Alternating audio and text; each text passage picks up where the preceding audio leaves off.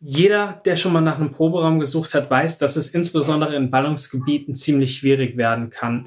Ich habe selbst mit meiner Band Ewigkeiten gesucht, weshalb wir jahrelang in einem Jugendzentrum noch geprobt haben, das wirklich für uns die einzige Möglichkeit war zu proben.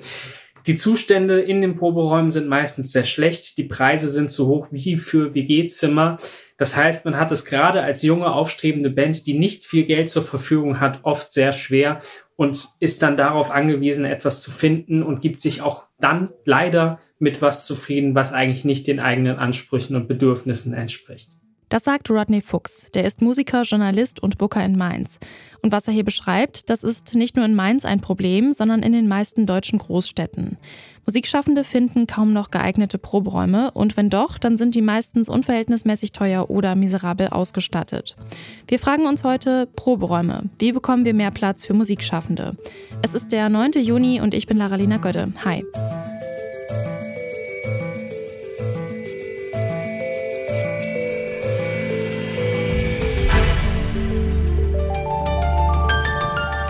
Zurück zum Thema. Mit den sinkenden Corona-Inzidenzen kommt so langsam auch das kulturelle Leben wieder in Fahrt. Damit das nach der gut anderthalbjährigen Zwangspause klappt, müssen Musikschaffende den Probenbetrieb wieder aufnehmen. Soweit so kompliziert, denn dazu brauchen Musikerinnen und Musiker Proberäume und die sind Mangelware in deutschen Großstädten. Das war auch schon vor der Pandemie ein großes Problem. Warum das so ist und was das für die Kulturszene einer Stadt bedeutet, das habe ich Robin Kucher gefragt. Er arbeitet als Kulturwissenschaftler am Lehrstuhl für Kulturorganisation und Kulturvermittlung an der Leuphana Universität in Lüneburg.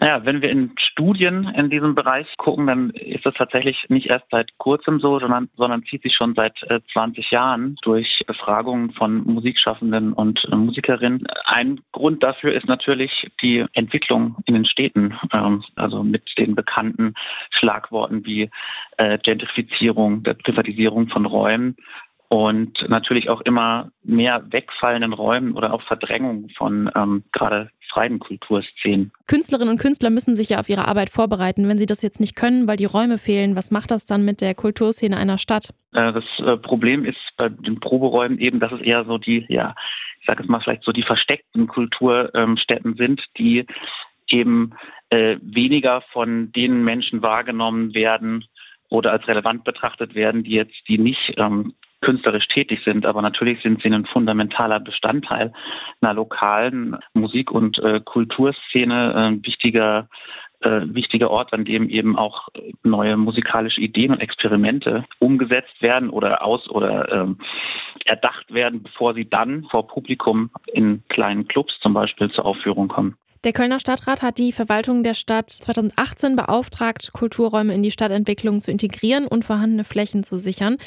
Gerade jetzt nach fast anderthalb Jahren Kulturentzug können wir damit mehr kommunaler Bestrebungen für Kulturräume wie ähm, Proberäume erwarten. Was denken Sie, in, in welche Richtung geht da die Zukunft? Ja, ich, ich glaube, dass ähnlich wie das mit der Verschiedenheit der ähm, pandemiebedingten Unterstützung von äh, Kultur- und Kunstschaffenden äh, angeht, auch wahrscheinlich von einem Gefälle ausgehen. Es gibt ja meistens äh, die, das in den Großstädten ein Thema, dass der Kulturpolitik bewusster ist und ähm, gerade in äh, Berlin und Hamburg ist da ähm, relativ viel passiert. Äh, aber es gibt natürlich auch noch andere Städte, in denen das äh, nicht der Fall ist. Also als äh, äh, Beispiel, an dem immer oder als, als kritisches Beispiel wird da auch immer gerne mal München genannt und ähm, natürlich oder wird man sehen, äh, wie, wo da die Reise äh, hingeht, was so den, die, das Engagement, also kulturpolitische Engagement für entsprechende Kulturstätten oder auch eben für Top-Kultureinrichtungen äh, und ähm, entsprechende Räume äh, angeht. Aber wie kann man das Problem in der Praxis angehen? Darüber spreche ich mit Tatjana Kaube von Kulturräume Berlin. Das Bündnis setzt sich dafür ein, geförderte Arbeits- und Produktionsräume zu schaffen und zu erhalten. Zuerst habe ich sie gefragt, welche Bedingungen Proberäume überhaupt erfüllen müssen, um Musikschaffende möglichst gute Bedingungen zum Proben zu ermöglichen. Also ein großes Thema ist natürlich der Schallschutz, einmal nach außen, also dass es keine Nachbarn gibt, äh, die sich beschweren oder äh, ja, da es zu Konflikten kommen kann, da es oft reicht, wenn eine Person äh, Beschwerde einreicht, dass es zu großen Problemen kommt. Aber auch der Schallschutz nach innen ist ganz wichtig, also dass sich die KünstlerInnen untereinander nicht in die Quere kommen. Ähm, äh, die technische Ausstattung ist ganz wichtig ähm, und auch Flexibilität. Ähm, wir haben MusikerInnen, die brauchen Räume dauerhaft und es gibt solche, die projektbezogen arbeiten und die zum Beispiel nur für zwei Monate brauchen für Proben für ein bestimmtes Projekt. Die Corona-Pandemie hat die freie Kunst- und Kulturszene ja besonders hart getroffen. Wie hat sich denn die Pandemie auf die Verfügbarkeit von Proberäumen ausgewirkt? Grundsätzlich ähm, erkennen wir gerade keine großen Verschiebungen ähm, kurzfristig. Also es gab ein paar äh, ja, Anträge von MusikerInnen, ähm, Mieten auszusetzen. Äh, das konnten wir dann auch glücklicherweise tun. Also kurzfristig haben wir da keine großen Probleme ähm, sozusagen in, in, dem Segment gesehen, dass die MusikerInnen selbst natürlich äh, große Probleme haben, äh, weil sie ein Jahr lang oder über ein Jahr lang jetzt nicht auftreten konnten oder Projekte verwirklichen konnten. Das ist natürlich was anderes. Mittelfristig ähm, sind wir sehr gespannt. Also noch ist es nicht wirklich absehbar, was auf dem Immobilienmarkt passiert. Ähm, wir bewegen uns mit witzigerweise mit Proberäumen ja im Gewerbemietrecht oder im Gewerberäumebereich.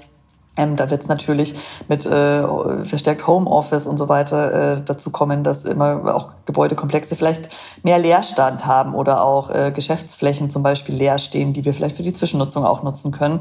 Das ist äh, für Musik aber tatsächlich ähm, nicht so attraktiv, weil eben man für Schallschutzmaßnahmen dann doch irgendwie längere Zeiträume braucht, um da auch investieren zu können.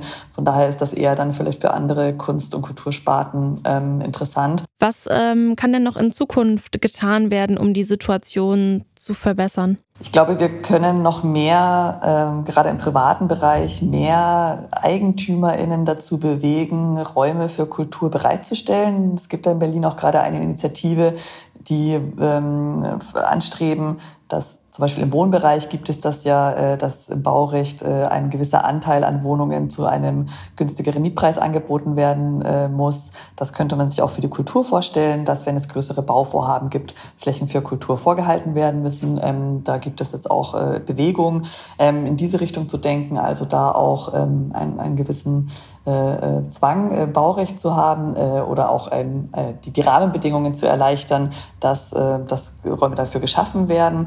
Ähm, dann äh, sozusagen große Kulturstandorte, da auch irgendwie neue Konzepte zu entwickeln, dass mit bestehendem Raum, der auch vielleicht optimaler genutzt werden kann, eben durch flexible äh, Mietverträge oder durch ähm, ja, spartenübergreifende Nutzung. Also ich meine, die einen arbeiten vielleicht eher tagsüber, die anderen nachts, also aus, dass man da neu denkt und äh, ja, grundsätzlich auch auch ähm, mehr Mittel bereitstellt, um ja, Räume sichern zu können für die Kunst- und Kulturszene. Wen sehen Sie da genau in Verantwortung? Also die Stadt oder wer? Also für uns ist es das äh, Land Berlin. Ähm, das äh, Kultursache ist ja Ländersache. Ähm, wenn das äh, über die Kulturförderung geht, dann sind es die Länder. Ähm, die Anerkennung von Kultur im Gewerbemietrecht zum Beispiel, das sind eher Bundesthemen und auf der gesetzlichen Schiene ist da der Bund in der Verantwortung oder die Länder, die den Bund zum Jagen tragen müssen.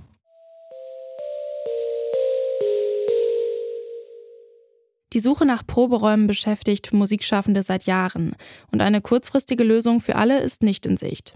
Vereine und Interessensgemeinschaften wie Kulturräume Berlin bemühen sich um mehr und bessere Arbeits- und Proberäume. Und auch manche Großstädte wie Berlin, Hamburg oder Köln versuchen mittlerweile auf kommunaler Ebene Kulturflächen zu erhalten und zu verbessern. Die Anzahl der Proberäume ist aber nicht das einzige Problem, sie müssen auch bezahlbar sein. Die Gentrifizierung und die Interessen der Privatwirtschaft erschweren das. Es braucht also Alternativen wie die Kulturförderung und klare Konzepte, damit in Proberäumen Ideen entstehen können, die sich irgendwann auf der Bühne des Landes wiederfinden. Damit sind wir raus für heute. An dieser Folge mitgearbeitet haben David Will, Lina Cordes, Toni Mese und Andreas Popella. Chef vom Dienst war Oliver Haupt und mein Name ist Laralena Gödde. Ich sag Tschüss und bis zum nächsten Mal. Zurück zum Thema vom Podcast Radio Detektor FM.